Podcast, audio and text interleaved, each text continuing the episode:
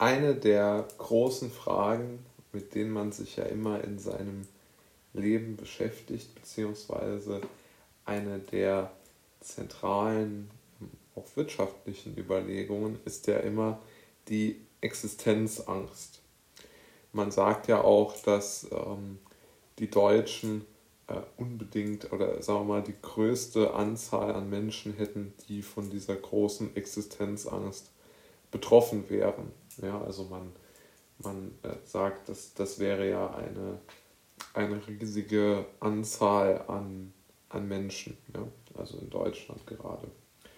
Und ich würde gerne mal auf den Begriff eingehen und mir überhaupt einmal Gedanken machen darüber, was es überhaupt bedeutet, diese Existenzangst ähm, zu formulieren, beziehungsweise wenn die jemand wirklich hat. Also zuerst einmal muss man sich die folgenden Fragen stellen, wenn es um Existenzängste geht. Also, was bedeutet überhaupt mal Existenzangst? Und ich glaube, Existenzängste beschreiben folgende Frage. Werden sich die großen Risiken wirklich realisieren? Man spricht ja oft davon, dass Risiken eintreffen das stimmt ja auch in der Formulierung, aber ich finde, realisieren ist noch etwas besser weil, als Begriff, weil ja doch die meisten Risiken und Gedanken, die wir uns über die Risiken machen, sich eigentlich ja eher in unserem Kopf abspielen und weniger in der Realität. Aber wenn wirklich einmal etwas eintritt, was schlimm ist, dann war ja unsere äh, Angst begründet. Und deshalb stelle ich die Frage, werden sich die großen Risiken wirklich realisieren. Und ich habe mir jetzt mal ein paar Punkte aufgeschrieben, die ich, ähm, die ich mir, die mir so spontan eingefallen sind, was vielleicht die größten Punkte für Existenzangst äh, sind. Also ein großer Punkt ist sicherlich die Rente, ob die im Alter reicht. Ein weiterer Punkt ist Angst vor Armut, ja, also vor extremer Armut, dass man einfach nicht wirtschaftlich äh, mithalten kann. Ein weiterer Punkt ist, denke ich, wirklich, wenn man es ganz auf die Extremszenarien liegt, äh, Hunger oder wirklich, dass man halt äh, Obdachlosigkeit, also wirklich existenziell, also wirklich, dass man nicht nur sozialen Status verliert, sondern auch nicht mehr überleben könnte. Dann gibt es das sicherlich auch im sozialen Bereich, ja, also die Angst, keine Freunde zu finden oder den, die Angst, keinen äh, Partnerin oder Partner zu finden.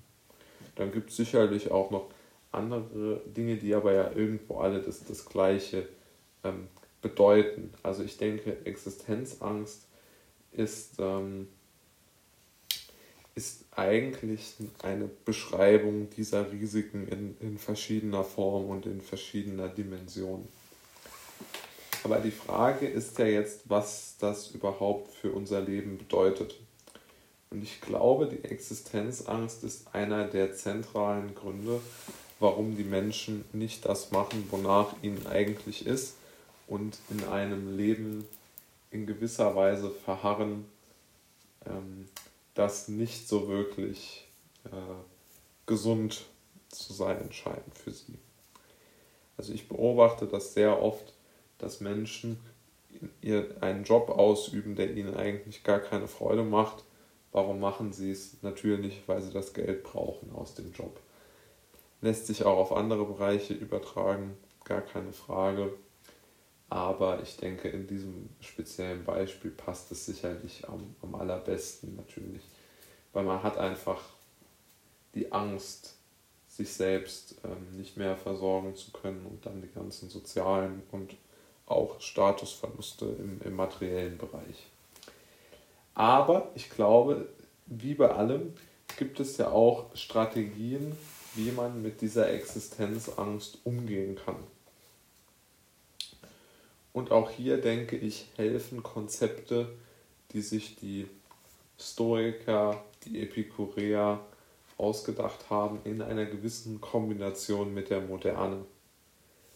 Also die Stoiker haben ja immer gesagt, man solle sich auf die Dinge vorbereiten. Ja, also Seneca gibt ja ganz berühmte, ganz berühmte ähm, äh, Schriften von ihm, wo er sagt, also im Grunde genommen sollte man sich auf alles Schlimme, was man ähm, erwartet, auf das sollte man sich vorbereiten.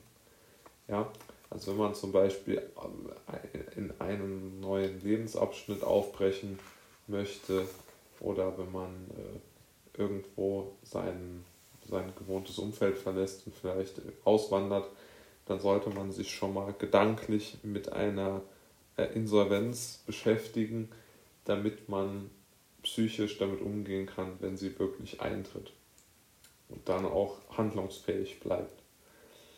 Oder das ist, denke ich, wirklich wichtig, dass man nicht in diese blöden Optimismus-Sprüche hineinläuft und, und sich von denen erschlagen lässt, weil die bringen nichts.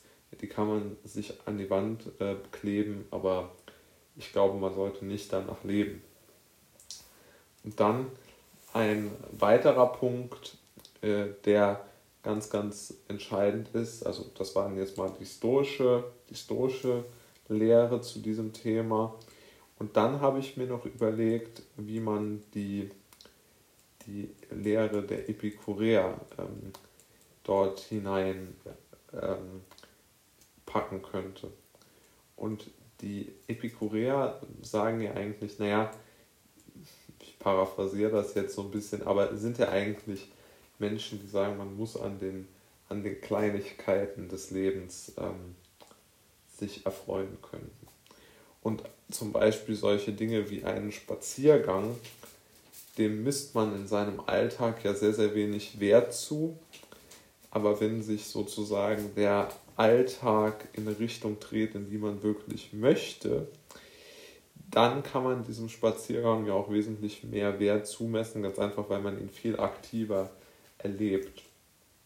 Und ich glaube deshalb ist Epikur so ein wichtiger Bestandteil dieser, dieser Überlegung von mir, weil man wird es ja ohne psychische Hilfsmittel nie schaffen, eine solche ähm, wirklich drückende Überlegung des Menschen, des Menschen, gegen die man nichts machen kann. Sonst kann man ja gegen die, gegen die eigentlich nicht ankommen. Und ich glaube, das geht wirklich nur mit philosophischem ähm, Bormo. Ne? Und letzterer oder letzter Punkt ist auch der, da ja, gibt's, äh, zitiere ich jemanden, der ähm, auch, oder der vielleicht der ein, ein Philosoph ist, hat auf jeden Fall eine riesige Fangemeinde, schon fast jüngerähnliche Fangemeinde ähm, äh, gehabt, die sein Leben und, und die, die, das Leben seiner Firma begleitet haben. Und die Rede ist natürlich von Steve Jobs. Und der hat ja in seiner ganz, ganz, ganz berühmten Rede den Satz geprägt.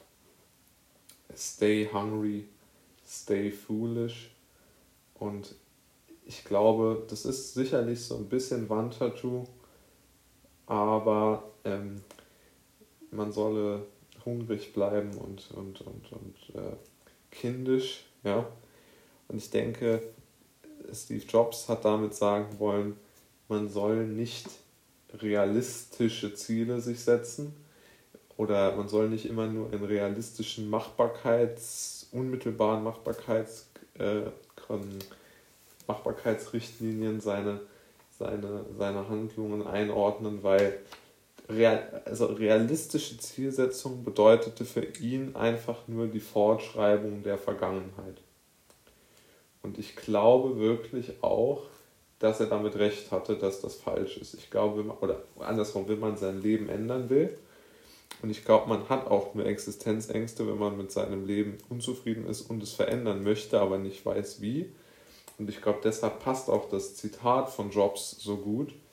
Er wusste ganz genau, dass Menschen nur dann sich verändern können, wenn sie nicht immer nur im realistischen Bereich sich bewegen, sondern sich auch sehr, sehr große Ziele setzen. Und ich glaube, dieser, diese vier Wörter fassen eine richtig gute und umsetzbare Geisteshaltung ähm, zusammen, denn sie geben auch eine unheimliche Bestärkung, wenn man sich überlegt, die Menschen sagen zum Beispiel, ja, aber deine neuen Ziele sind ja unrealistisch, dann weiß man sofort, okay, ich brauche mich nicht entmutigen zu lassen. Ähm, hier ist ein, ein schönes, ein schönes äh, ein schönes, aufmunterndes Zitat, dass man wirklich, wenn man es länger und länger sacken lässt, immer mehr Tiefe gewinnt und deshalb kann man sich immer merken, man soll da am besten hungrig bleiben und kindisch.